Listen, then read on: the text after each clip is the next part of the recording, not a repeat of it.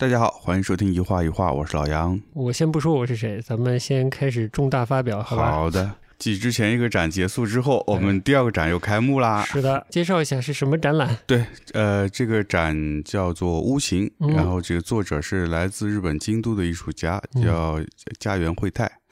哎，这个展对我们来说还挺重要的。说说看，为什么呢？因为第一是我们，嗯，娃娃 Cube 的第一次的艺术家个展。嗯，哎。同时呢，也是我们的第一次海外艺术家的个展，双首次。另外呢，还是我们首次的立体作品展，哎哎，首次的非版画展览。对的，呃，我们终于往版画之外跨出了一小步，哎，是人类的一大步，人类的一大步啊！原来是画画的一大步，哎，我们的一小步，人类的上海的一大步呢。哎，对对，还有什么特点需要介绍一下的？家园惠太的作品呢，主要是纸雕作品，用纸塑造了各种各样形状的房子，嗯，或者可以说是人居住的家为主。嗯，作品的体积不大，体积不大，对，但又不是完全的一个日常的家的形态或者房屋形态的一个简单的折射。嗯，呃，有几个系列吧，其实从一六年到。是二零年吗？还是二一年？嗯，他做的这个系列，对，差不多二零二一之间这样子。嗯，对，就绵延蛮多年的。其实展的我们展的作品大概有四个系列左右吗？嗯嗯，是的。然后它形态也各不各不相同啊，不能说最特别的，至少有两个系列是蛮特别的。一个是形，它是房屋的复形，嗯，这个系列已经挺特别的。对。还有一个看起来像普通的房屋，但其实呢，它是一个房屋的一个镜像化连接在一起的一个形态，是立体的，没错，都蛮特别的。嗯，家园的作品呢，其实是很容易欣赏。嗯，呃，所谓很容易欣赏，是它有不同欣赏的角度。嗯，啊，你可以欣赏它的呃房屋的造型，嗯，然后可以欣赏它的光线的变化。然后可以欣赏它的材质，反正还有它不同的角度呈现出来的那种，呃，曲线感，嗯，我觉得都是很美的，嗯，所以我觉得是相对来说比较容易去欣赏的一个展览。然后可能对于学习设计，呃，或者对设计建筑感兴趣的朋友会蛮喜欢的。而我的推荐方向呢就不太一样，我觉得呢，在文学范围内呢。比较喜欢村上春树作品的读者朋友们，呃，又对艺术或者立体类的作品感兴趣的话，我觉得不要错过。哎，嗯嗯，你细细看，应该能看到那个感觉。是是是，哎，我们这个还呃无名氏呃主播，嗯，是推荐了更深一层的欣赏的角度了。对，嗯，这个就要等大家来现场感受了。对。觉得美术作品呢，还是不要解释太多。对，哎，因为我们最近也看了一些当代艺术展，觉得呢那个解释的有点过多了，哎，解释完就有点无趣了。嗯，好的，嗯，那就进入今天的这个闲聊的话题了。我们就是最近这几天都在比较紧张忙碌的布展啊。是，我真是拿出我毕生的绝学了，以前积累的关于 展览的东西了。哎呦。不容易，不容易，嗯，把把咱俩累得够呛，我觉得精心调整，嗯，既小巧，就是嘉义惠太作品啊，既小巧又有它的特点，但我觉得在布展上其实没有那么容易。的确是，嗯，某种意义上，它小巧和它的这个意义的开放性，其实带来了这个在策展上的一些难度。嗯嗯嗯，相比于美术作品啊，对，嗯对。嗯，比我也觉得比一开始设想要有难度一些。嗯，本来是想他的作品本身造型的特点很明显，嗯，可能布展起来是相对来说比较容易陈列的。嗯，结果摆起来以后发现，嗯，还是挺有难度。阅读的深意，甚至是就是阅读的韵味吧。嗯，在那个形之。后面的东西，嗯，好，不不多说了，是，嗯。嗯，那就开启今天的这个闲扯，嗯，今天的闲扯，今天的今天的，本来说要录番外呢，这周太忙了，也没录番外啊。这个西湖边的这个西湖的闲谈，嗯，也没录，是，嗯。那我们今天从哪儿开始好呢？是聊一聊这两天看过的艺术展，以及上海最近没有看的艺术展呢，还是直接切我别的想聊的事儿呢？不是都可以啊，切你切你的想聊的，那我又要又要放歌先了行啊，啊，又放歌了来放歌，正好让我放松一下嘛。啊，好嘞好嘞，对，让你放松一下。嗯，那其实又要延续上一周的一个话题了，哦。呃，就是萨卡摩托萨卡摩 刘一奇，托哦，刘一奇啊。嗯，那哎，说到萨卡摩托刘一奇，咱们听众还给我们解答了一个疑问呢哎，，对对对。是吧？对，哎。就是上周节目里放的那首歌，嗯。里面有采样，哎，那个采样，据听友哎介绍是采样的电影《刘三姐》里面的一些对白，哎，我还去查证了一下，嗯，去哔哩哔哩看了一下，是吧确实是，确实是哦。这个都是我们特别小时候，所以里边的情节我基本都忘了，我忘了光光的，太厉害了！我们的听众里真是藏龙卧虎啊。藏龙卧虎哎，这都知道，了不起。啊，说起那既然说起上期节目，呃，嗯我还犯了一些错误，然后把你这个童子功也给拉下水了。对啥？这个这个是提案顿挫呀，关于这个书法呀，哎，写字的运笔这个基嗯本的技巧，我说提拉顿挫了。啊，其实说完，我后来就想起来了，呃，然后哎，正常正常哎，呃，我我也经常会这样。嗯然后母上听了节目说你说错了，我嗯说我其实想起来了。嗯，对的，呃，好的好的，就这样，好，先走歌，好嘞。嗯。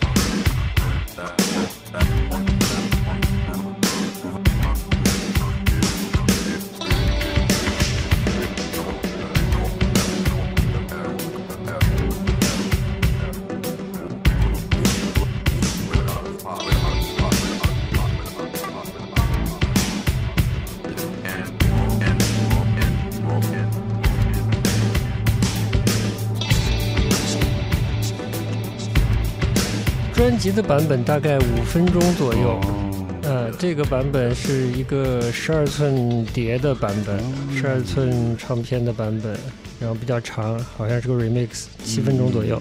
嗯，然后这个 MV 也有两个版本哦，这个是这个特别的呃长版本的，嗯，大概是这样。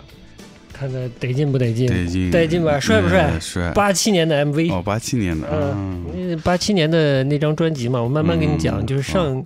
呃，上一期节目讲到那个 New Jill，嗯，呃，呃，就是封面是教授的呃脸，嗯，然后有这个红色 pattern 的这个这张，然后上一期那个刘三杰采样那首歌嗯，叫 Free Trading，就是自由交易吧，也蛮奇怪的名字啊。嗯，蛮奇怪，然后呢，我其实呃被某这个中文这个播客界前辈提到这个这张专辑嘛，哦我就稍微听了听，然后听到这个大概是第三首歌的时候，我就觉得、哇带劲，好听，就刚才这首有、嗯有唱的嘛，是。然后你听得出唱的是谁吗？很耳熟，但一下说不出。对，是。是那个吗？是那个呃，那个呃，是那个西西尔维安吗？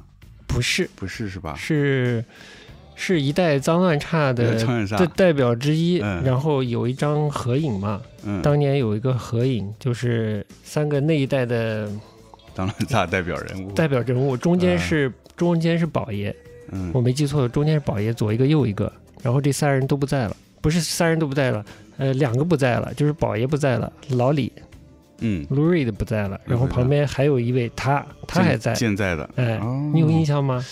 没印象了？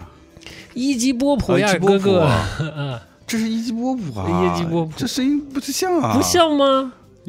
真的觉得不像吗？我就觉得有一点点不像，嗯我觉得一级波普有意思的点就是说，嗯。他有他脏乱差的一面，嗯嗯，但也有他能深情款款的那种不，我觉得有魅力的对一面。一一级波普给我就是印象还蛮这种香艳的，嗯，就是跟那个呃刚才 MV 的感觉还挺搭的，哎呦，就是香艳中带点黑暗。嗯。其实他他虽然说是这个朋克的鼻祖之一嘛，嗯脏乱差代表之一，当然他有那一面，嗯。但可能对我来说更强，印象更强的是他这种是他骚的一面。哎，很黑暗、很骚的那一面。嗯嗯，曾经唱歌不穿衣裳的，大皮裤裸上身之类的是是是，对我我不记得我在节目里有没有播过一集波普唱这种法国相送了，是不是播过一次？反正他要是深情款款起来是相当耐听的，也没法国人什么事儿了。哎，有点那感觉，哎哎。嗯。对，就他那个嗓音啊，他他特别低沉的时候的那个嗓音，跟嗯他、呃唱那种朋克歌曲比较嗯沙哑的那个嗓音是真完全不是一样一个人。对的，嗯，最近他发新专辑了，但这个我们不提，嗯，他嗯，发的是张乱踏的好好好，朋克专辑。嗯。然后呢，哎呀，我就听到这儿，我觉得好多东西可以讲，嗯，就是从这个 MV，包括这个，要不先从 MV 讲讲，就是你看这 MV 你有啥联想没有？我首先我觉得像那个嗯达达的实验影像，杨老师还是可以，杨老师真的还是可以的。对，就一个是那种拼。就是拼贴的手法，嗯。然后里面出现的，比如说人体机械，嗯，这都是当时达达会常用到的一些符号。嗯，，然后以及以及有一些镜头，特别是那个人体的背面，特别像曼雷的那种。哎呀，完了，那我都不用说了。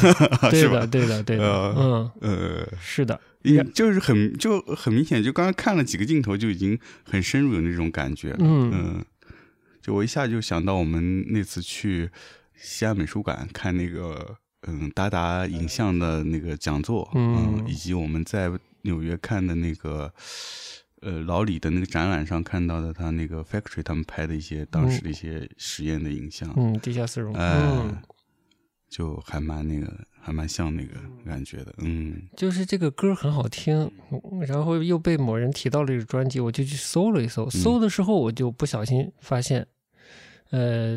呃，刘一奇跟跟伊基波普合作这首歌有 MV，我就看 MV，然后一看这个黑白影像，然后呃定格动画啊定格电影的 style 吧，然后其实没有一级波普出现嘛，嗯，有，这个有有刘一奇出现，嗯呃刘一奇还用那种笔在在这种定格影像里写字嘛，拿拿光写字嘛，嗯、然后就说，嗯，还有你说有典型的这种曼雷的这种影像特质的啊，如何使用女人体之类的，对对，不知道怎么说，就看得很过瘾。听的时候好听，是觉得一个是伊吉波普声音特别好，我觉得，然后就是他其实编曲的那个曲调里呢，又我对我来说又有一点宝爷的这个惯常的的那种呃曲调的走势，嗯、在在每一个呃一个片段，嗯它都有个声调上升的那种嗯。方式去唱的，嗯，都蛮有趣的。然后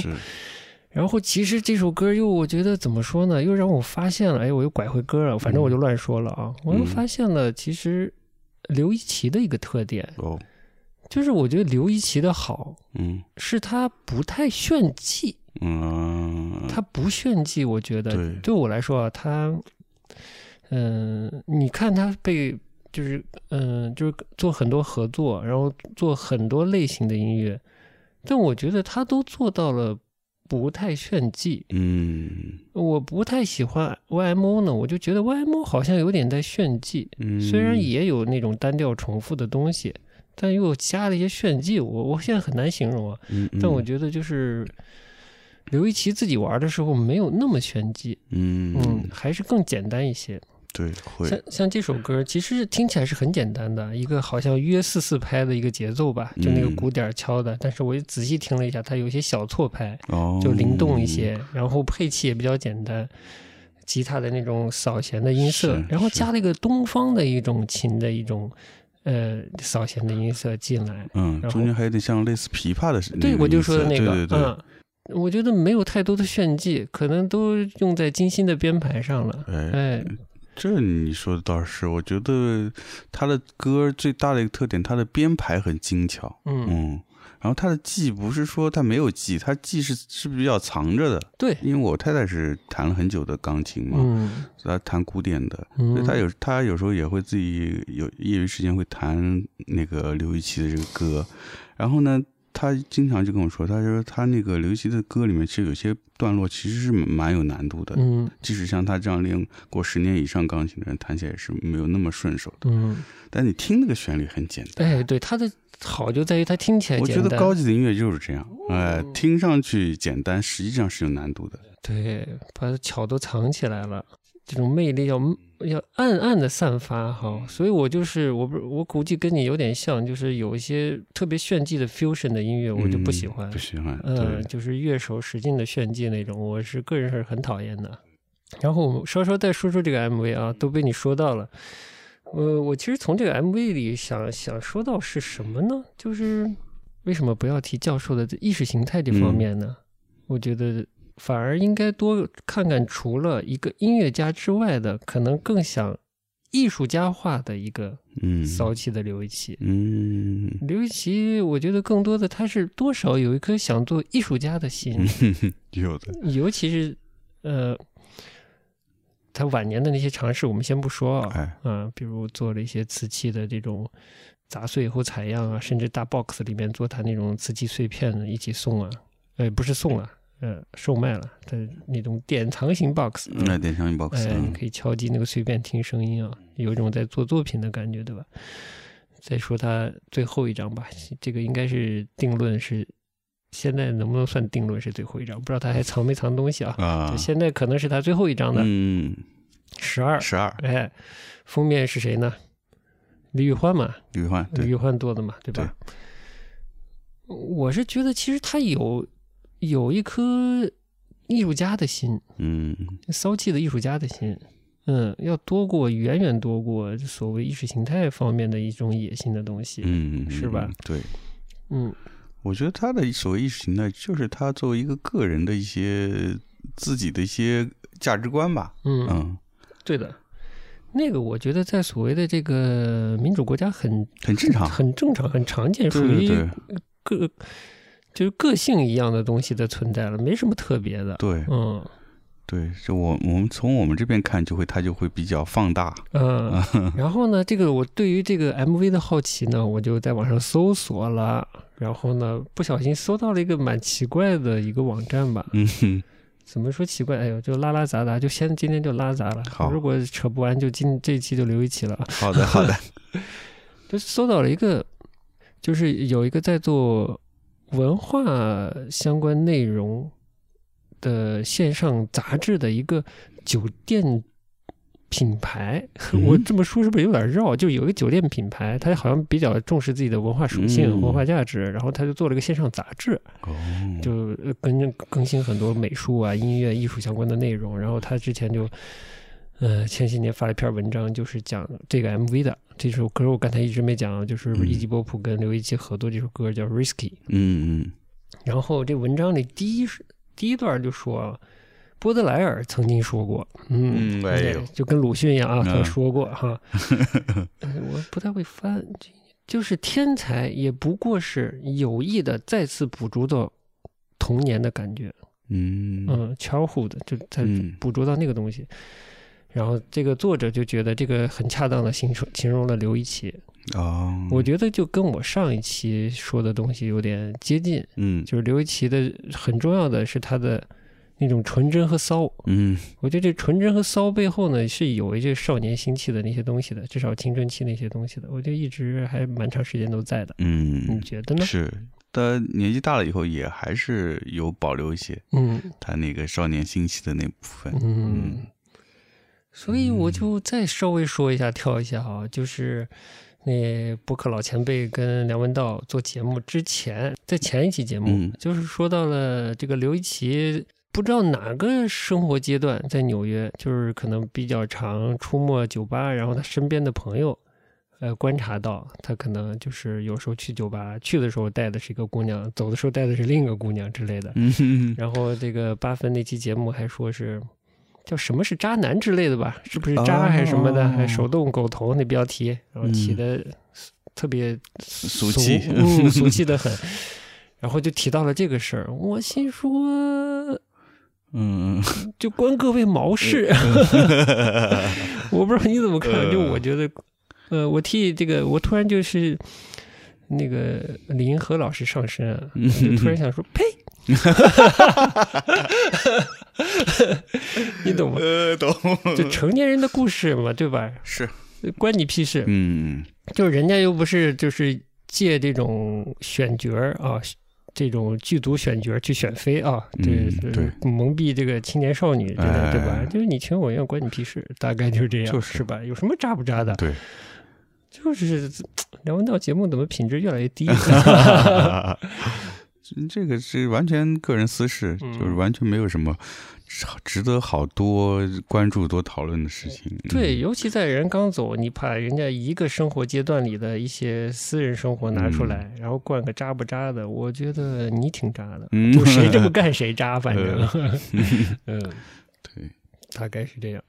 那我就说继续说刚才那那 MV 啊，八七年这 MV，呃，就提到他他整张专辑合作了很多挺不错的那个乐手的，这个我不提。但是我觉得就好的就是有一个这样的音乐人，他合作好的乐手的时候还是不炫技，嗯因为，好的乐手你 不控制可能就要开始了。哎，是是，是吧？就的开始确的确，显露自己的存在。哎嗯，然后这个 MV 啊，就刚才这 MV 是那个应该是一个英国人吧，嗯。其实挺厉害的。就是 YouTube 的蛮多重要的 MV 都是他哦导演的，像什么 Without Without Without You，、哦还有什么什么嗯 Street with No Name 之类的，哦。都是经典大歌啊、嗯嗯嗯。就这大哥导演的。导演的 MV 然后他竟然做了一个这样的。嗯。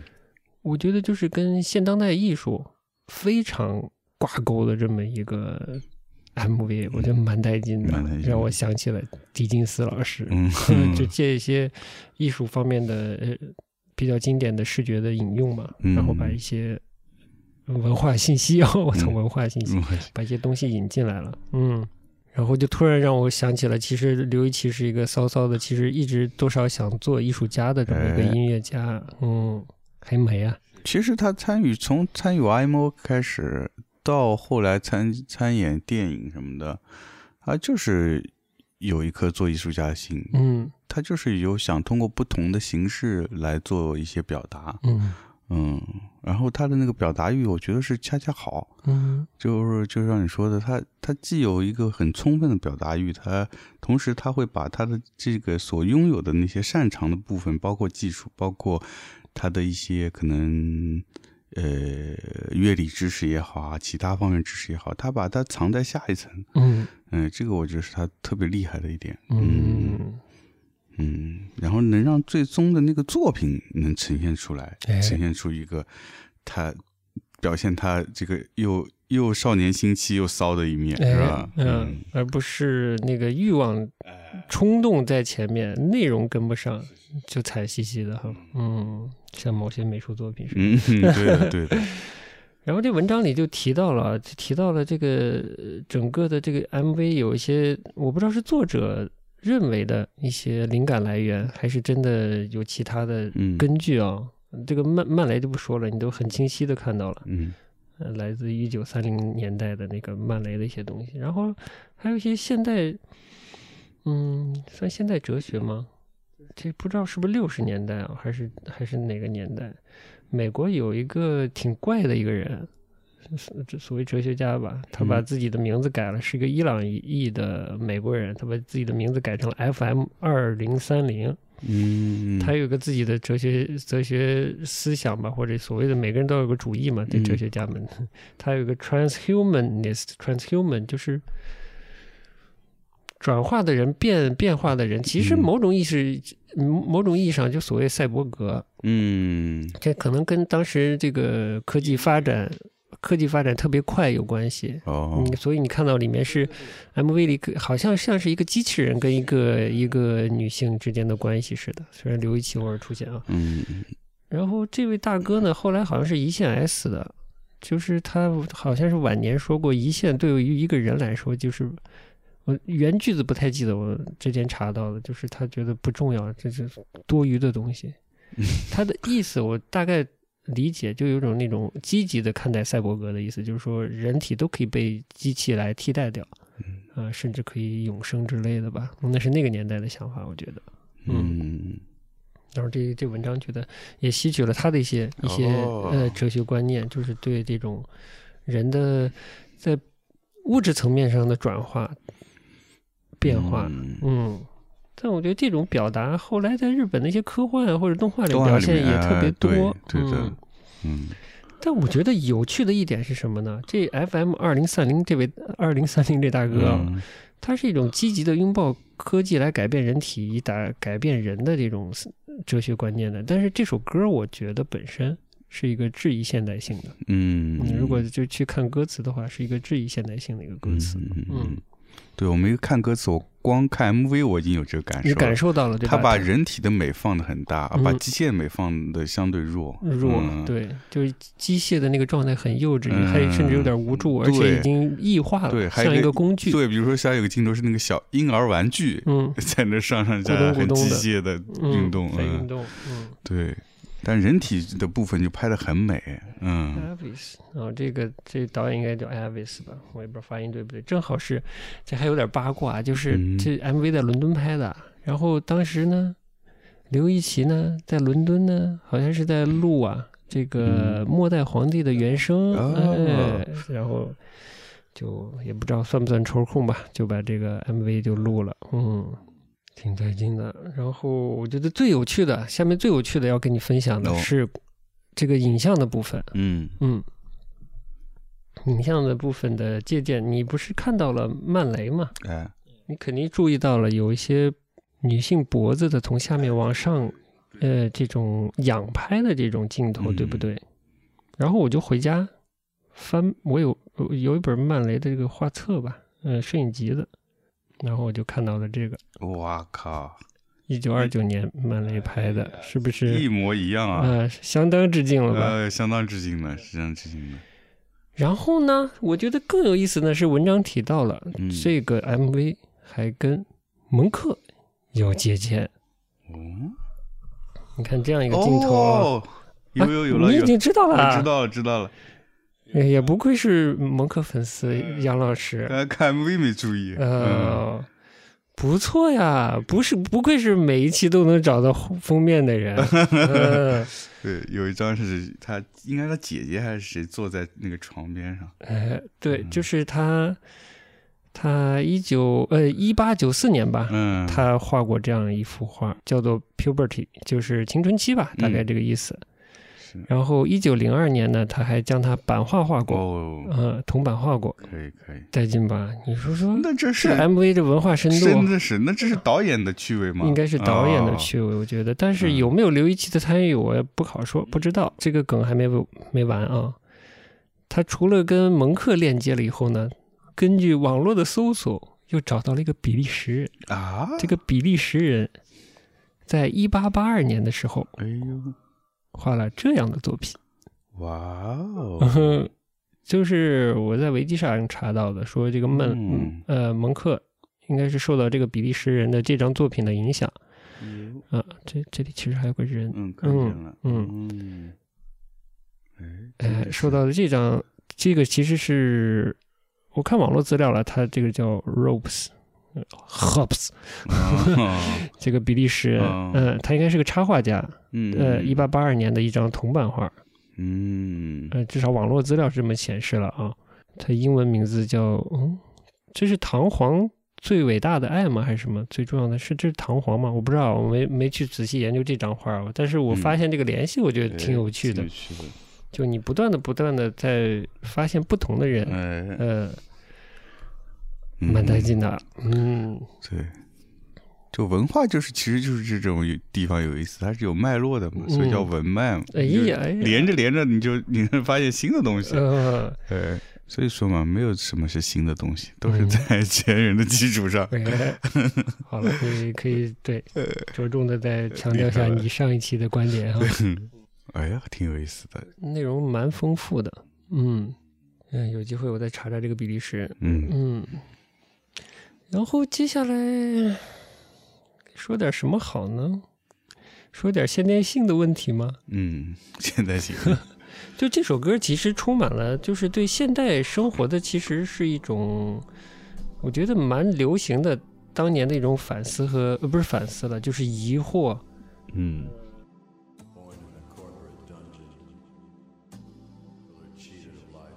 出生在一个这种集团牢笼里啊之类的，然后人们被骗走了他的生活之类这样的歌词，嗯你觉得是不是很典型的一种是某个时期的对于这种不管是科技、资本主义、城市化，呃，带来的这种嗯就是对现代生活的一种怀疑。甚至厌弃，这个估计蛮久了吧？从嬉皮开始，我估计嗯就有这种、这种思潮了。是，我感觉有可能它的源头更早一些，对，我吧觉？得感觉每过一个时期就会有一阵这样子反思。嗯，嗯，对的，对的。然后怎么说呢？我最近听这歌听上瘾，不断的听，嗯，呃，又简单又好听。呃但是我就在也听这歌词嘛，嗯，然后我突然觉得，就所有这种似乎是对现代性的疑惑，或者是呃反抗，甚至反击，好像都有点找错了对象。嗯，怎么说？就是说，有这种困扰的人，不管是对现代性大的现代性，现代性里可能包含资本主义，嗯呃，包含大工业生产，包含这种工作关系，是吧？嗯，呃，包括都市里面的各种的人际关系这种心态，嗯这种所有的，嗯，他们可能反对的东西，可能被称为现代性的这么个东西啊。像这里面这首歌里是 risky，其实它在呃 risky，它这种有风险的嘛，冒险的这种东西，它是描述的一种一种感情的东西。嗯嗯嗯其实他对就是好多这个歌又对都市里的感情也是嗯，特别疑惑的，觉得是有风险的。对，我觉得好像有点大而化之，嗯，我不知道你能不能理解。就是它嗯其实不是一个所谓抽象的现代性的问题，嗯其实是具体的人的问题。就是没有那么泛泛而谈，说是一个所谓现代性的这个问题，嗯，而是每个人你投入现代性之前，你要不要搞清楚你是谁，你到底要什么，以及你能接触到什么东西，就是一猛子扎到一个所谓的都市里，然后它带给你的所有的东西，嗯，你觉得那个叫现代性，可能也未必也。未必，你可能你接受的东西，它 可能不也不一定是现代性。对呃，就是你只是可能走入了别人的一个经济政治经济学规则。嗯嗯嗯，我其实是想过一下，但我没有想的特别清楚。嗯但我觉得那个可能不光赖在一个所谓的现代性性上上嗯可能是不对的。是，嗯，可能首先是你的主动性在哪里。嗯嗯，如果你主动去服从这个整个的一个所谓的城市的或者一个所谓的这个资本主义的，呃，消费的这些东西，然后你把它抽象的归结为所谓的现代性，那我觉得是你的问题。就是如果你不喜欢，你可能要更努力的寻找一个别的可能性。嗯，我补充一个点，我觉得那个那个 MV 很有趣，就是这个比较长的版本嘛，给十二寸大碟做的这个，我不知道算不算限制级嘛，反正有比较裸露嘛，就是跟跟曼雷的影像大概一个级别了，嗯就是纯纯的裸体嘛，对吧？？我就说这种 MV 里面，如果年轻的时候看，我哦，我现在回想，即便是年轻的时候看看这样有大量的女性镜头的这种 MV，我也不觉得它是一种现代话语里的所谓的男性凝视，啊，我反而觉得那里的女性也代表了一定的这种男性的存在，嗯。就是它代表的是一个人嗯在某种单纯的这种对现代性的反抗和怀疑下那种脆弱的状态。嗯。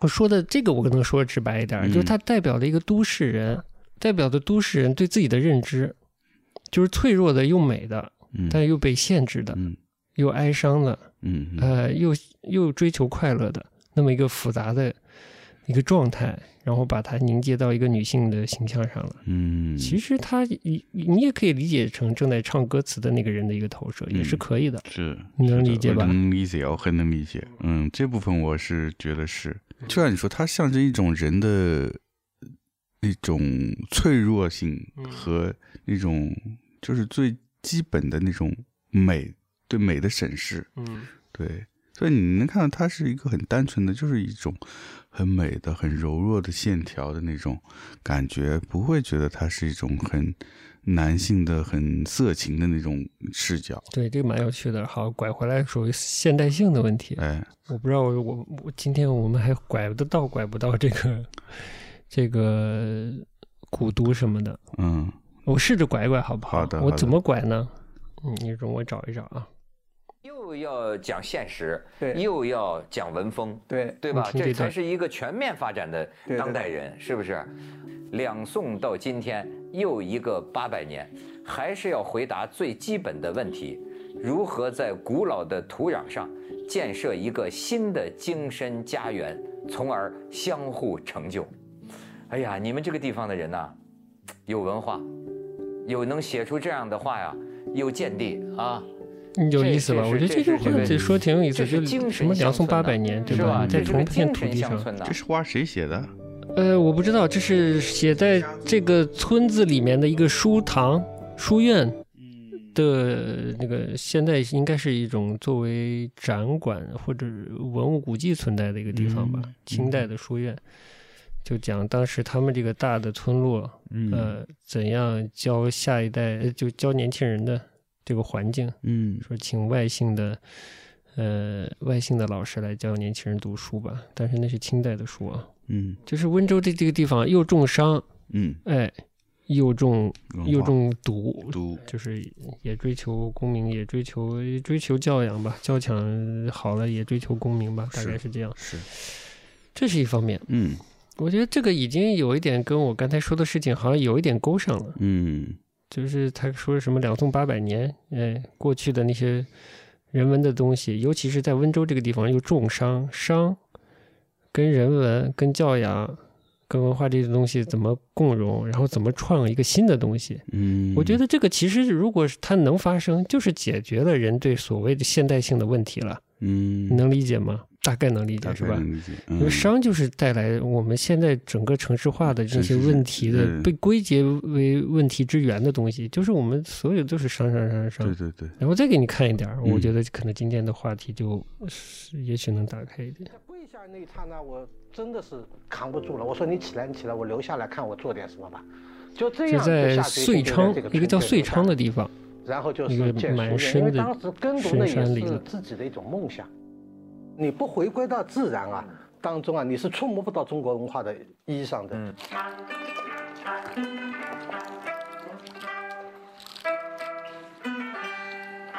我就想到，好像跟现在的生活真的差别好大。对，你看他们这年轻人就是现代生活节奏里的人，好像对吃呢，就像您那么讲究，对他们来说有点太费劲了。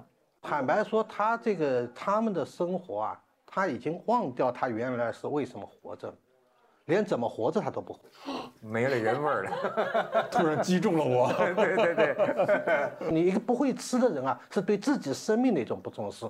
现在感觉到活得糙了吧，秦梦？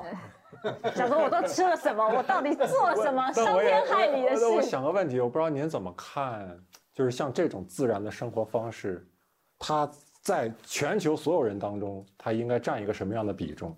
因为像那种大规模的工业生产，它也是让很多人能吃得起。这个东西应该怎么平衡？是我们会有一天都会到这个境界吗？还是说，那个始终是多数，这种始终是少数？这就是关键是看工业化嘛。其实食物的供给是，就是地球平衡自己的承载量的最好的一种方式。而科技进步让人类可以不断的认为你就是取之不竭啊，用之不竭的这样的感觉。这就是关键是你如何去看待这个恩格尔系数的问题，你如何去平衡你自己的经济能力的问题，就你愿意为你这个吃花多少钱。那都得是经济上面很很很富有的人，你能做到说说大部分的人都这么吃？就我们这个村里留着的那些农民，他吃的就是这些饮食啊。但我说我们不能把杭州变成农村呐，他是城市里的人怎么办？这就是你现在城市在不断的扩大。以前杭州这个就是，你看每一个那个每一个城市边上有一个叫世纪青公社，对，都是现在都没有了。现在杭州的四季青变服装市场了。就是那些农田都已经变成高楼大厦的过程当中，所以这就是人类要思考如何慢下来的问题。但是这个真是它涉及到一个大的发展模式的问题。，对，比如说像意大利农村，我在那边待了三个月，其实生活方式很好玩，它是以教堂为中心。我们中国人，民在那个南溪江边是祠堂为祠中心，堂为中心，他们有他们的 hospital 啊，有他们的 school 啊，我们有我们自己的郎中铺啊，我们有我们自己那个私塾这样的东西。然后你看，他是依山傍水而建，我们傍水依山而居，其实生活方式没什么变。但是为什么西方的这些传统的文化，比如说我在比利时吃一个巧克力，他告诉我十六代，嗯，就是按照一种配方不断的这样生存下来。而我们现在的所谓的标准就是你活不下来，好的就是这样的淘汰。模式被淘汰掉了。比如说像我们做的那个豆腐皮，都是手工撩的。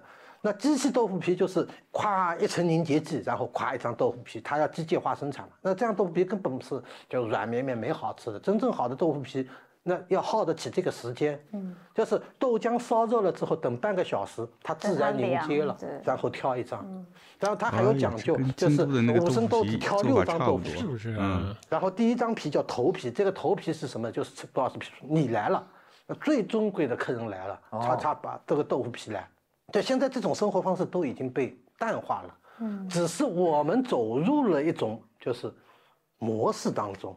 我们现在提倡文化自信，就是我们如何回到我们自己的文化自信当中，并不是说是，因为这当中其实有很多人说我们就是慢下来，就好像是在走回头路。有个布袋和尚写了一个偈子：手把青秧插满田，低头便见水中天。心底清净方为道，退步原来是向前。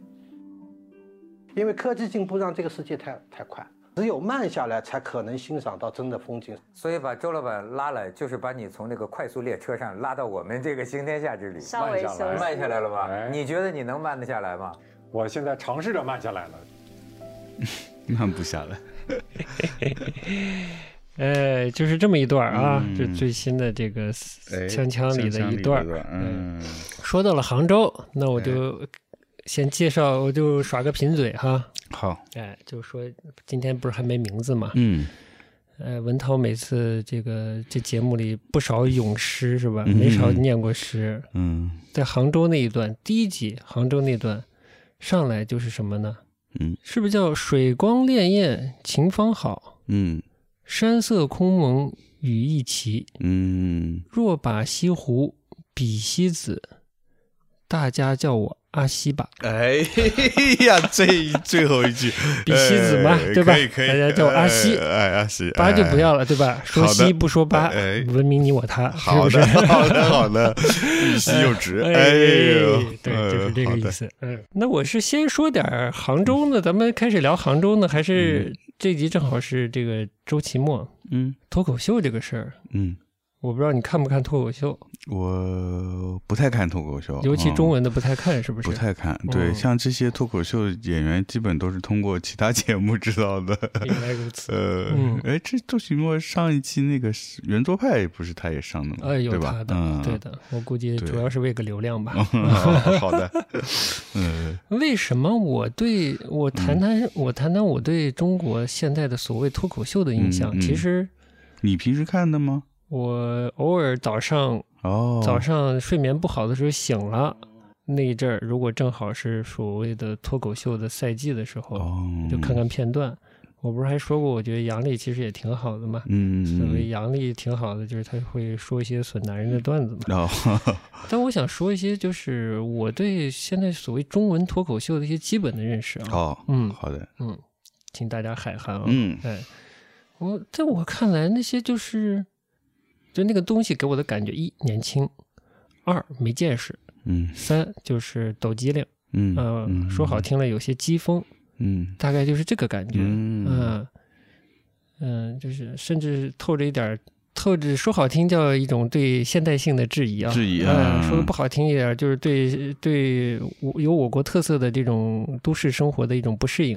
嗯之类的啊嗯嗯，当然你没太看过了，你对，那那你的意思是，他们说的这些段子很多是对于现代生活、现代都市生活的一些讽刺吗？对啊，就是基本就是嗯，没啥没啥错儿，哦，这样子，嗯，就以嗯。个人的经验嘛，说一些跟嗯。现代现代中国人生活的一些年，尤其年轻人的哦年轻人生活点嗯。滴，租房子啦，谈哎恋爱啦，理解理解哎嗯。剪个头发，穿个衣服啦，啊，男的了女的了，就这些事儿啊。嗯嗯嗯嗯，但是还蛮火的，是，这个火呢，就让我觉得呢，哎，中国都市生活呢，真的可怜兮兮的呢。的是，嗯嗯。哎，火就说大大多数都市青年是从中找到了认同，找到了一些共共同的认识，所以他们才会觉得哎有意思，嗯，说到自己的心里了，嗯，对，那就说明大家的活的都是比较惨，我的观点呢，嗯我本来想说什么呢？我还是按我的逻辑说吧啊我的逻辑说呢，就是这个东西一点都不高级，嗯。它可能适合美国那种所谓崇尚自由嗯。啊，然后民族混合。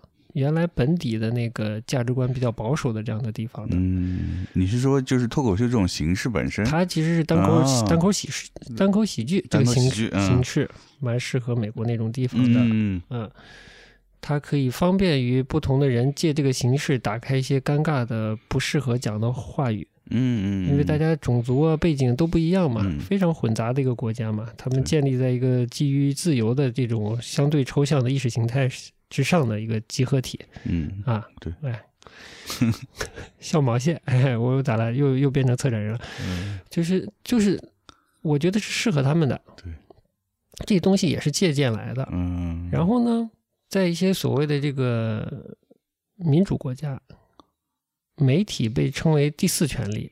嗯啥叫第四权利呢？嗯，不就是三权之外的另一个权利吗？对不对？那我觉得呢，就有的社会环境啊，就像美国那样的社会环境，甚至欧洲的某些环境，这个脱口秀喜剧这种东西呢，它偶尔可能稍稍能扮演一个第五个势力，嗯嗯，权力可能谈不上，嗯就是他把一些更边缘的，或者是在水面之下的，或者大家不太愿意提到的一些嗯生活中的问题、尴尬、小的矛盾，把它提出来。嗯。嗯，但是在美国的话就相当没没边儿了，那这个嗯嗯。尺度非常大啊。其实最后就是那些那些，不能说色情加暴力吧，嗯。嗯，基本是色情吧，嗯，基本是色情。是社会边缘问题的一些段子之类的东西，然后加一些脏话吧，嗯。嗯，就这东西跟我们这儿完全两回事儿。嗯我们媒体是第四权利嘛，是吧？嗯然后你你这个东西引进来了，也根本扮演不了一个社会角色。嗯嗯，哎，这话我说中了。嗯，总之，社会社会环境差很多，嗯那社会角色也差很多。我本来就其实很不是很就挺讨厌美国脱单口脱口秀的。嗯嗯，我觉得他提出一些事情是 OK 的，但整体那个形式就是漫长，然后充满了低俗的笑料。嗯，当然，我是个低俗的人了，所以我偶尔看那种，尤其美国的脱口秀，我还是还是笑得很愉快的。我 看完觉得也没啥没营养啥想嗯对的。然后我想说一个点，我说我单从技术层面上，我觉得哎中国的脱口秀这个东西啊，嗯我觉得一点都不高级。嗯哎，为什么不高级呢？就所谓这种抖机灵的这种东西，这种讨好的抖机灵的东西，中国的这种文娱形式里太多了。嗯咱们就把比较惯常的这种小品和曲艺里的相声刨掉，嗯呃，包括嗯、还有喜剧电影也刨掉吧，就大家可能接触的多一些的曲艺里面的曲艺里的很多东西其实都有，哎，最明显的就是评书评，书对，呃，评书不管是人物的设置上啊，还是有些技巧上，也是这些东西，嗯嗯打些机锋，抖些机灵，让大家开心一下，是吧？对。戏剧就更是了，嗯戏剧的一些丑角的设计，有一些专门的桥段的设计，嗯它就是逗你开心的。对，嗯，那些技巧都是一样的，对我来说，是啊，嗯对的，所以这没啥。嗯。嗯那其实有些戏剧也是反映上当时社会上的一些呃问题，嗯，矛盾之类的，嗯，我是说他的喜剧技巧，喜剧的技巧，哎，嗯喜剧技巧就就还是那些技巧。嗯嗯，当然了，脱口秀其实使用的技巧，呃我是觉得不怎么高明了，也没有就没有什么特别高明的部分吧。嗯嗯嗯，尤其我，然后我还回想我自己就是一个曾经是一个年轻、没见识、爱抖机灵的人。嗯，就是我从小学到到初中甚至高中时期，嗯。都是一个废话特别多、特别喜欢逗别人开开心，哎呦，尤其是不是逗别人开心，就是以抖机灵，呃，获得一些班级上的关注为乐的一个人。哦哎呦，哎呀，我说的再夸张一点，嗯。不是以此为乐，是我好像有点上学不适应不良，哦，就在集体的一个场合下坐在那儿学习，我就总想把那个环境打破，打破一下，啊嗯。就总想说一些所谓的说些怪话。嗯。嗯我有时候也觉得这样不好，但我有时候也忍不住，嗯，就会接老这些话，哎。但是后来就渐渐就没有了，嗯就就这一面就压 尽量克制，嗯尽量克制。可惜了，那会儿没有脱口秀，不然你现在都出名了。我跟你说，我跟你说，我是觉得以我的家庭教养来说，我觉得这个我家人会瞧不起我。就以抖机灵为生的话，嗯对的，嗯，就没有什么特别高的技巧，是，没什么文化，没什么见识，拿有限的人生经验抖些机灵。嗯，哎呦，哎，他是祝福那些年轻的演员啊！嗯既然你选择了这条路啊，嗯，希望你的职业生涯顺遂。顺水，那另一面，我是本来是想讲啥来着了，就是讲到跟刚才《锵锵行天下》那位嘉宾挂钩的了。他是跑到浙江的深山里做了一个耕读书院，呃，这个事情我还没有细了解。然后他刚才说了一些话嘛，对，呃，比较粗的做了一个我们的现在跟欧洲一些部分的一个比较嘛。嗯然后他说到了杭州，嗯对不对？对，然后说到，了什么呢？嗯，说到杭州原来是个挺小的城市，对，现在扩得很大。原本什么附近都有什么四季四季青公社，啊，四季青公社，嗯，哎，我猜测也是卖菜的吧，哎，所以他会提到嘛，是吧？是。嗯，嗯，我不知道你看了这小点儿，你想到了什么？嗯，我最大的印象就是说，现在太多的所谓的都市年轻人，呀，这话我可能以前跟你说过，但我觉得有点危险。嗯，我的意思就是说，其实大家以前都不是都不是城市人，对，都根本不熟悉城市生活，不知道在过啥日子。嗯，就这种状态下，你很容易扎入了一个现代的当时当下的一个所谓的城市，嗯，然后你发现城市有病，嗯，对的，很可能是你们呃，包括我了，就是盲目的走入了一个所谓的现代性，呃，说的高尚一点，嗯呃，说不高尚一点，就是这飘那飘了，飘到飘到一个都市里来了对，飘我们这种带有盲目性的飘带来的什么呢？就是城市的盲目的扩大呀。嗯本来这个城市，它所谓的城市文化，包括它一个可能，我只能说可能相对健康的规模就不大。嗯可能去过欧洲的朋友可能更了解一些，更了解欧洲的有些城市真的规模不大。嗯。嗯。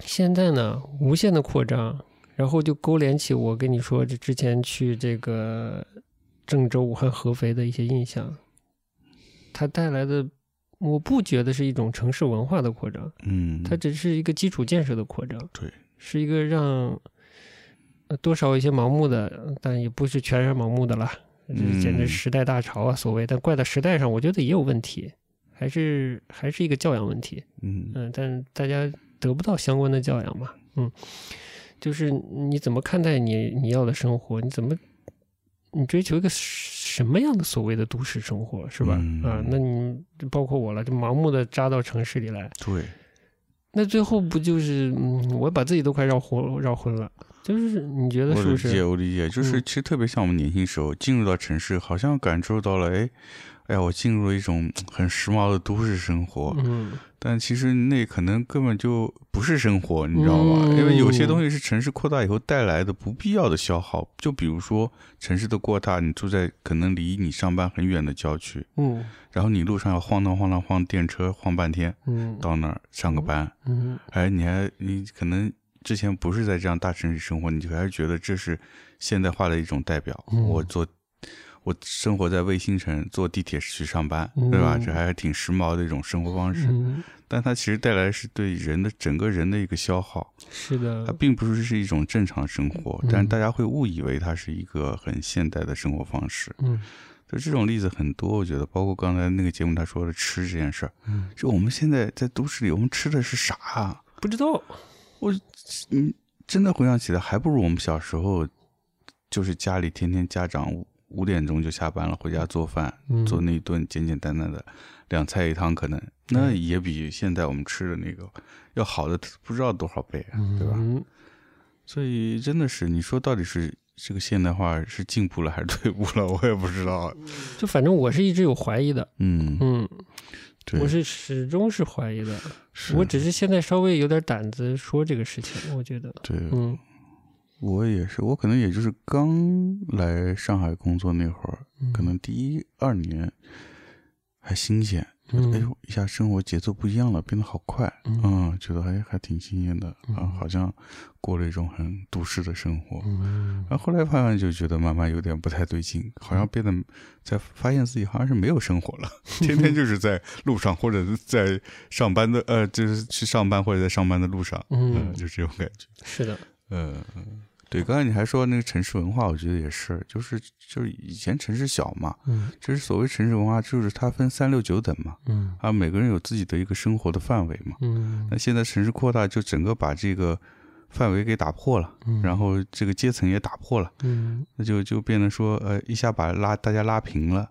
嗯就像你之前提到那个谁，呃，徐徐浩峰，徐浩峰不是说，其实就是是以所谓以前的那种生活，就是以前社会它就是有阶层，嗯阶层带来了一种不同的生活方式，嗯然后大家在一个城市里相互平衡，嗯，然后就产生一种城市的文化。嗯那你就像你是问的，你你到底想要过什么样的生活？城市生活其实分三六九等的，嗯，对吧嗯你，要过哪种样的生活？哎呀，你要过哪种样的生活？嗯嗯嗯而且现在现所谓现代现在现代社会，你也不是说一定是按这种资本主义的规律生活，你才能活下来。嗯嗯，还是有一些可能性的，我觉得，嗯，就看你怎么选择，以及愿不愿意为此付出一些。对，这个很很难的。如果你有自觉想愿意为了得到你想要生活去付出嗯一些东西，那你可能是可以改变你现在的生活。但大多数人，我觉得是不那么容易下这个决心，要付出一些可能。你你愿意说的再实际点吗？比如说好了，我们就说到农村生活这件事儿，嗯那相应的你会要付出很多东西。嗯，首先，你可能会放弃很多，一个是就是工作，首先你工作，对吧？嗯你在城市工作，可能他有一套工作的方式，你可以在呃做一个职员去应聘一个公司，嗯但是去了农村以后，你的工作的选择就变得不是原来的那一套了。嗯你要么可能自己在那创业，或者你比如说你在那边耕田也好，开发一些农产品，这可能或者做个民宿之类的，瞎说了，嗯这个可能有其他的路，但是你愿不愿意做这一步，愿不愿意花精力去构想你未来在呃农村生活，以什么样的方式获得经济的收入，让自己活下去？对，这其实是蛮难的一件事，是需要花精力去去思考、去筹备的。嗯不是那么简单的一件事情。嗯，这是一个经济来源，然后你在那边生活的方式，也肯定不如在城市里所谓的便捷。嗯就可能我半夜想吃个东西，我也能买到。嗯那你到了农村，你可能就得自己动手做，你愿不愿意自己动手做呢？嗯，对吧？这都是一个很大的一个挑战，很多很实际的问题。很多很实际的问嗯题，但我觉得就是所谓抽象的对生活的认知、感受这些嗯方面啊，我觉得还是有个教养问题。嗯就是你要有一定的教养，或者不管是先天的、后天的这种东西啊，对，哪里来的？但你要有，你才能敢于做一些观察和判断，嗯嗯，而不会那么轻易的随波逐流。这个教养之中包括知识和见识，都包括的。嗯嗯，没有这个你就很难做判断嘛。而知识和见识呢，有一方面我觉得是应该公共的资源要来提供的。嗯，我觉得，当然这是理想化的说法了啊。我觉得我们都挺缺乏的。我说这个某前辈说刘一奇这事儿没味儿吧？嗯呃，这个没味儿这个东西呢，我觉得就是城市生活也没味儿。嗯呃，大概就是这种感觉，就是你也搞不清跟什么样的人在同样的生活在一个怎样的城市城市里对嗯，这个对原来的城市非常小嘛，就像刚才那个《强行天下》里面那个嘉宾讲的一样。嗯我觉得西安这样的城市也一样，嗯，就是它可能啊，嗯在解放后逐渐可能也有一个自己的小的性格吧。嗯 废都，我操！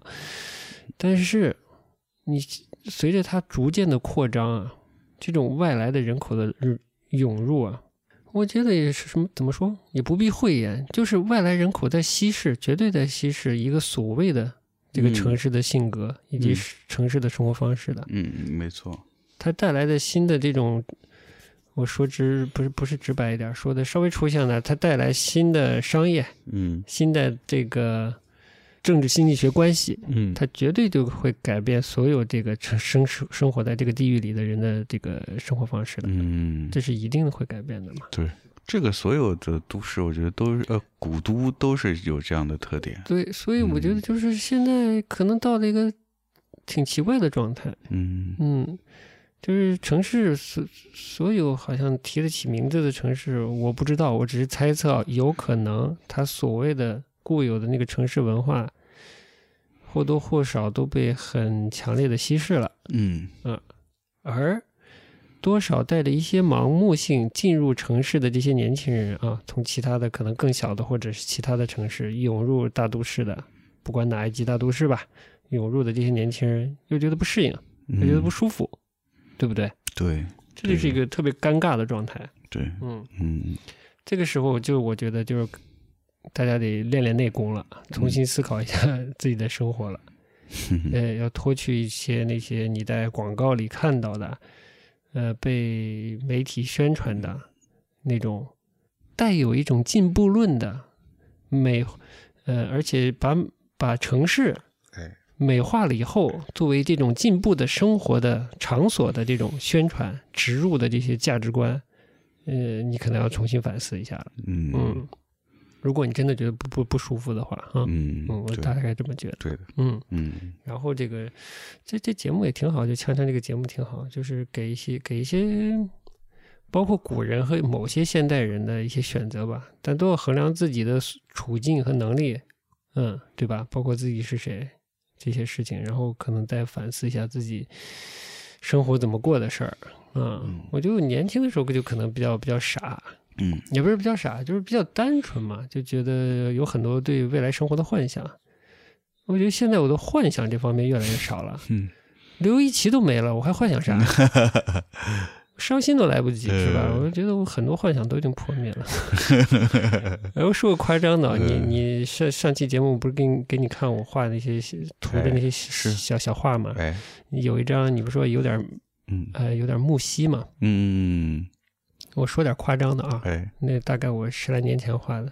我觉得我画画这事儿我都结束了，哎呦，就那个小画画完我就你就结结束了，嗯 我我很长一段时间我的形象那个小玩意儿也就画完了。嗯，我觉得没啥话能说的了，就嗯。通过绘画这件事儿啊。嗯嗯。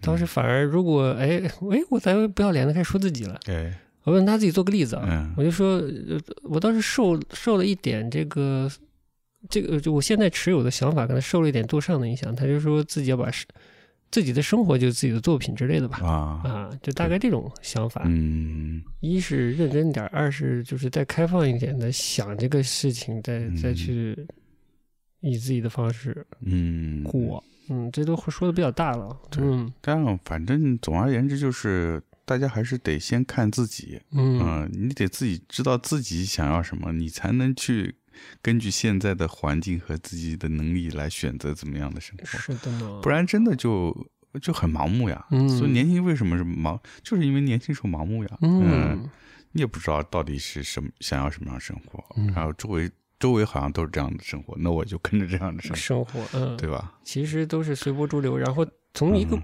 一个大的环境来看，我觉得某种，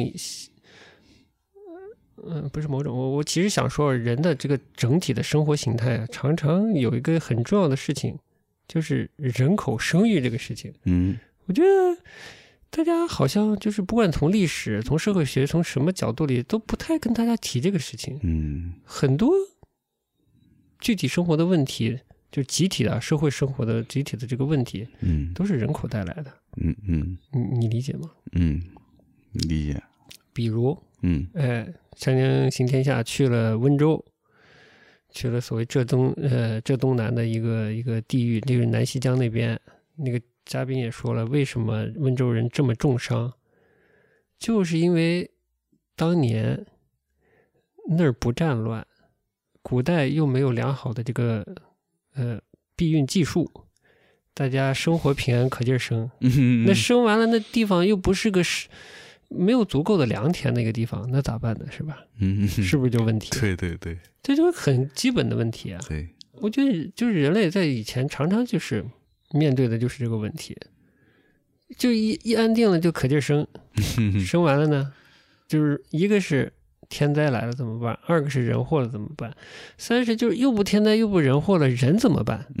是不是？是的，你生了你教不教养是吧？对，啊，你怎么安排这些人的生活？嗯嗯嗯，我怎么说到这儿来了？反正我觉得是是很重要的一个事情。嗯嗯，就是人口，你不觉得吗？人口就是，如果我们没有一个这么大的人口基数，你想摧毁原来的一个老杭州，你都摧毁不了，嗯，没人去填它，对的，是不是？是的，是的，嗯，嗯，你扩大了，那建那么房子往谁往里住呢？对呀、现在就是嗯城市多少有点这个屌样子，就是周边盖太多了。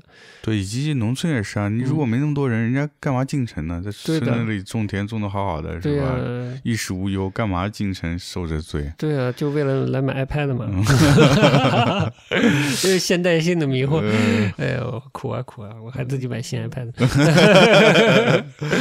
呃 然然后你就说那个，你就城市这不是，我就是想说这个人口这个事情怎么从来就是嗯不把它变成一个个人问题，嗯嗯而一直把它美化成一种一种婚姻被过度的美化，然后这个生育嗯孩子被过度的美化，我觉得啊，对，而且生育一直我在我们国内的传统上是一直把它容易化，就是觉得哎就生孩子养孩子是很很简单的，养孩子嘛就多双筷子呗。可能以前是吧？对，以前是，嗯，但大部分现在我觉得还是家家里人从上一辈、从祖辈到父辈到教育孩子，都都给你灌输是好像养孩子很容易，你知道吗？嗯，所以年轻人也不知道，哎，那反正那是家里是父父母都说了，就养孩子容易吗，就生呗。嗯 很多是受这个影响，我觉得。哎呀，嗯一代人骗一代人。对，说回稍微稍微说两句杭州，你说如果不嗯是这个状态，如果没有庞大的人口，如果没有，尤其年轻人容易被被被被诱导、被灌输嘛，嗯然后就庞大的人口进入一个，当然也跟现实层面的政策了，所谓的政治经济结构决定的，城市有特别大的吸引力，把年轻人吸引到城市来，那杭州就不会变嘛？嗯，嗯，你肯定感受到杭州变得很很厉害，多嘛，对，很啊多，嗯，你这是我们走在杭州的街头啊，我们吃了顿饭，从这个杭州火车站走西湖走，嗯，哎，我们就看到了，呃，我怎么说的？嗯，是旧欧洲和新东亚还是啥啊，玩意儿？就就新东亚，对啊对对，就新东亚，对，杭州也是很奇妙，现在很嗯奇妙城市。我特别特别不讲道理的胡说，我就是阿里巴巴把杭州搞成了一个特别俗气的一个城市啊，嗯，对的，是一个一个特别小小商品感的一个这个网络小商品感的这个嗯城市啊，嗯。是，就走上街上，就过了一颗一片这个离所谓南宋一街不远的一片有一点欧洲建筑。西洋建筑，西洋式哎建筑的这个片区，对，就被好像是拍产品照，产品照，哎，人群网上拍产品照，嗯。哎，其实也没没多几栋楼，也就那么一两栋，确实不多。嗯，嗯，然后下面全是拍产品照的，哎呀，走路都不好走，哎，嗯然后西湖周边就我就不说你了，我的嗯印象也都变化很大了。嗯。但是我至少后来知道，这个美院嗯，南山校区对吧？对，南山校区，哎，南山校区旁边就开始出现这种豪车展厅、嗯豪车专卖店。对，嗯我之前就在杭州待的时候，完全没有这种东西，嗯，所以这次去我又被吓到了，这门口全是豪车，我的天呐，就是怎么在一个美院门口开豪车专卖店，对怎么会这样子？嗯嗯，然后我我就稍微回了个味儿，我就说这个这个。呃一又小商品兮兮的，嗯，二又暴发暴发户兮兮的，哎，嗯，我就是这个真是杭州搞成这个样子。然后你就说你要有孩子，绝对不让他上现在的国美，是吧？哎，对的，对的，绝对不不行啊！嗯哎，你就说你这这个环境，嗯，你孩子在里面是，你学美术、学艺术，你学什么艺术啊？嗯，学完艺术出来，拍着开着豪豪车去拍小商品照片吗？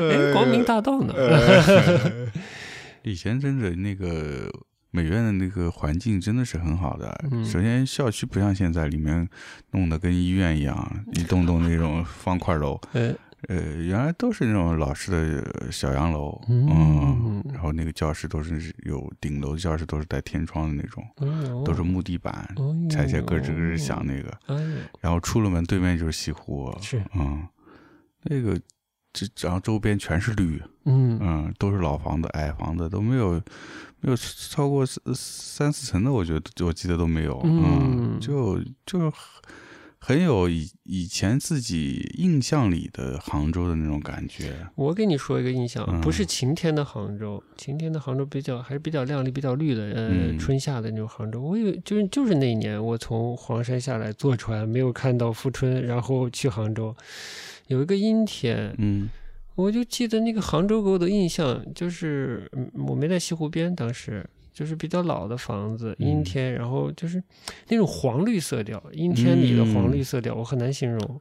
然后嗯是一个比较旧，好像有有一点旧的那种感嗯觉的那种城市感，对哎，就大概是那个感觉。对。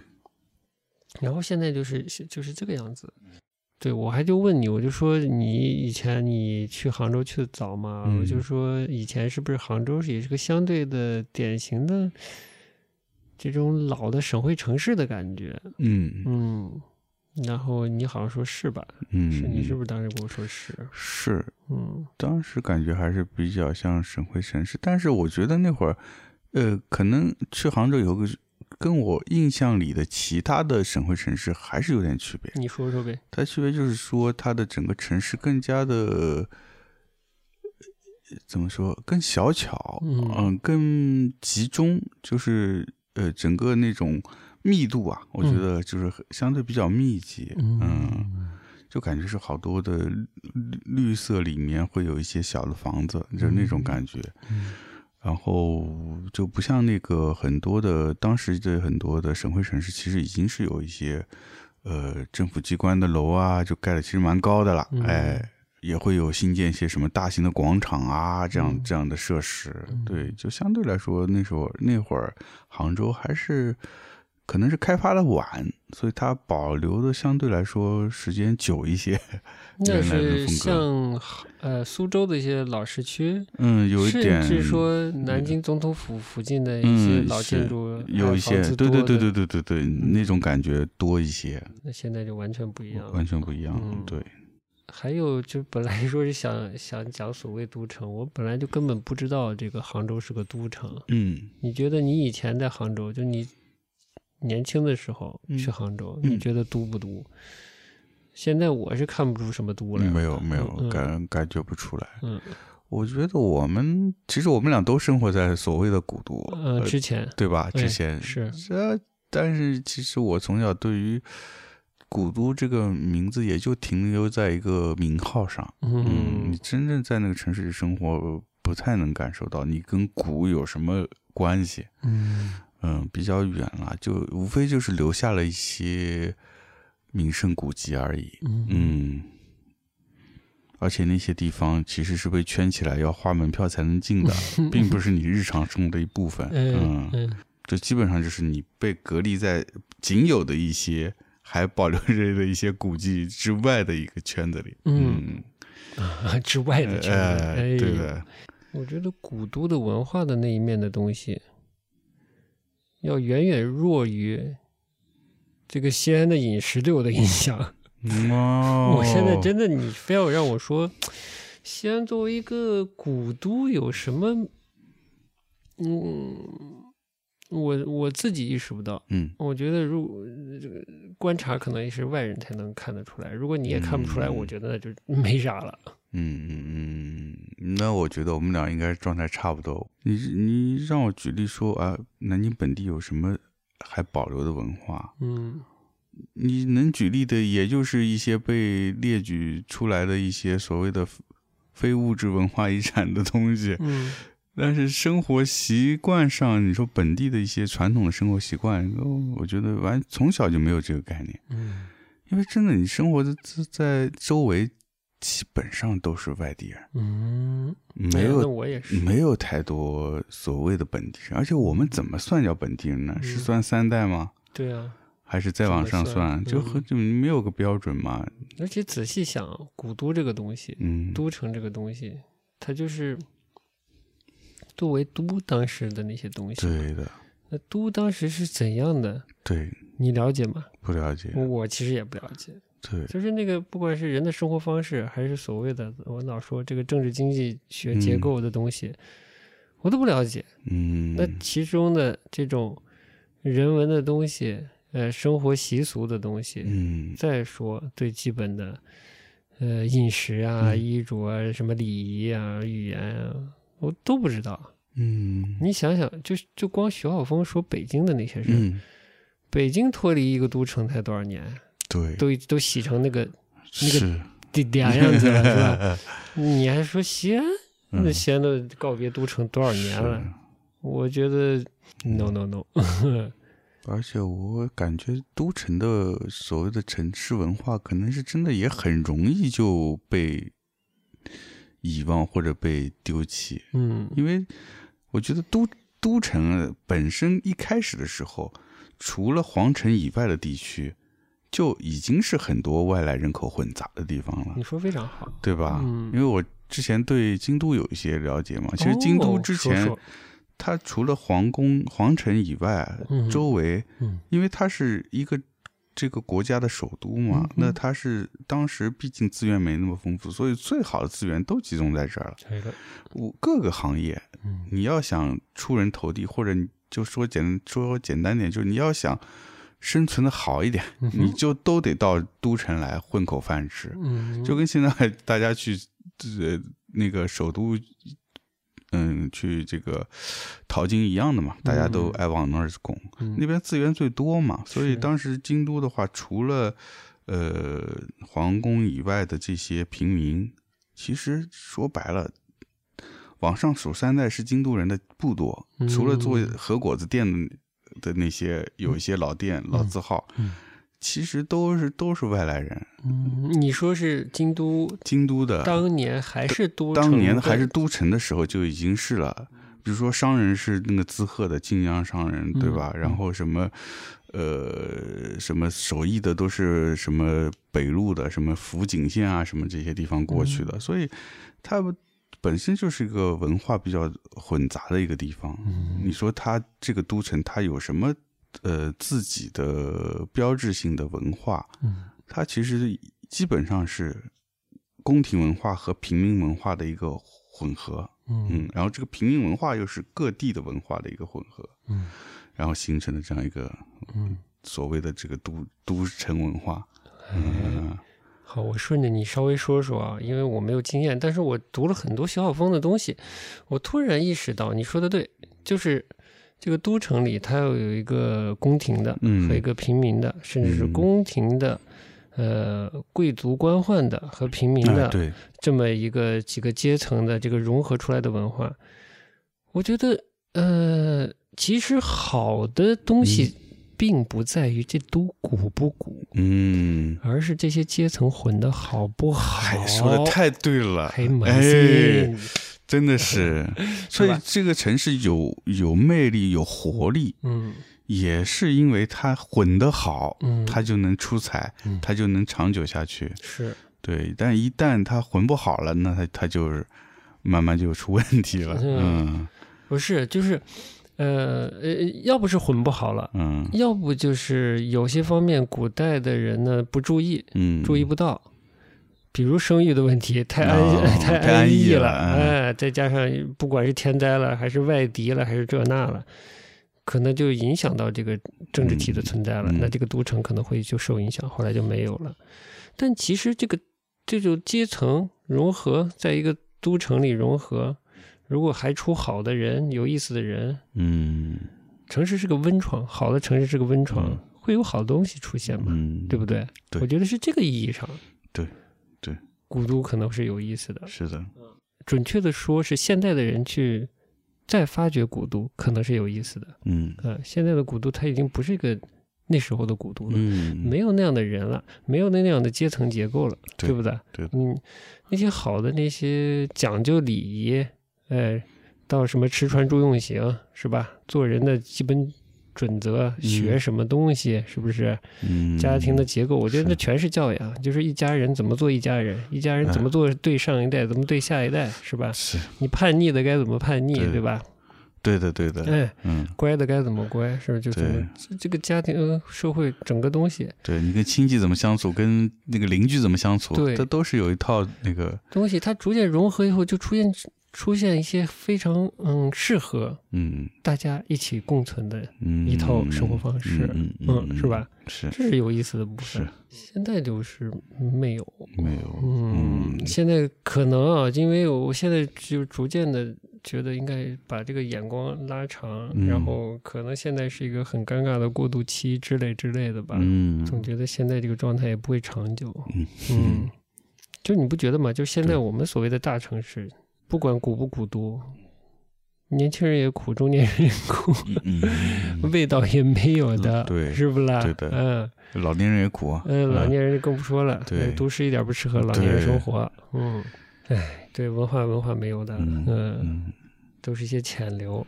一张画卖六个亿啊，嗯一个一个长卷卖六个亿，有多少人知道呢？是对吧？嗯对的，我觉得这应该是会会改变的，就不知道我们能不能看到一个 更好一点的时代了。嗯，希望是吧？希望能。好的，都城，你你还有什么想阐述的？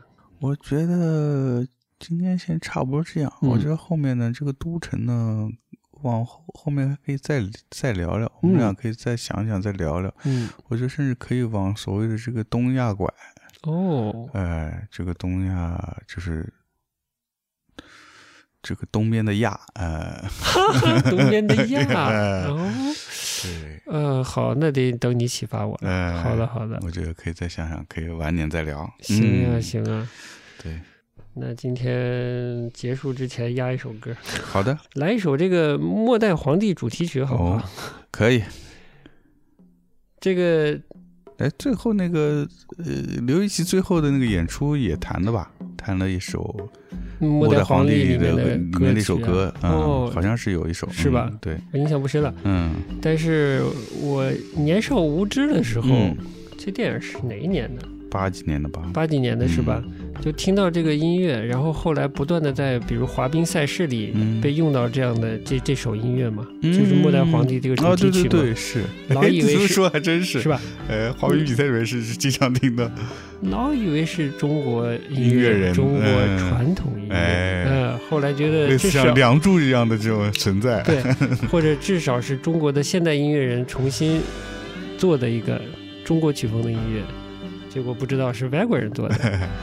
但后来知道是刘一奇做的这个《末代皇帝》的配乐呢，我又嗯老以为是刘一奇做的，哦，其实呢又不是刘一奇。你是知道是谁做的是吧？呃，我知道不是刘一奇做的，呃，对，我真是就想不到是 David Burns 做啊的，，David 的就是那个嗯 Talking Head。Talking Heads，嗯嗯我的个妈呀！啊，对对对，是是是，这么讲想起来，对，嗯，我一直觉得这大哥神经质兮兮的，哎没想到这做的这么优雅的优雅，时不时的我觉得也有点胡说，就有时候会把这个音乐渲渲染成所谓的唐乐，我也不知道唐乐啥样，啊这怎么就唐乐了？但是这个曲调我真的想不到是他做的，嗯，不知道怎么夸，今天就不夸他了，不夸他了啊就在这个音乐里。哎，反正首尾都是两首意外的歌，就差不多就在这首歌里面结束今天的节目，好嘞，然后接着就最后期待大家来看我们的展览，好，好吗？？嗯，好，下期节目见，拜拜。拜拜。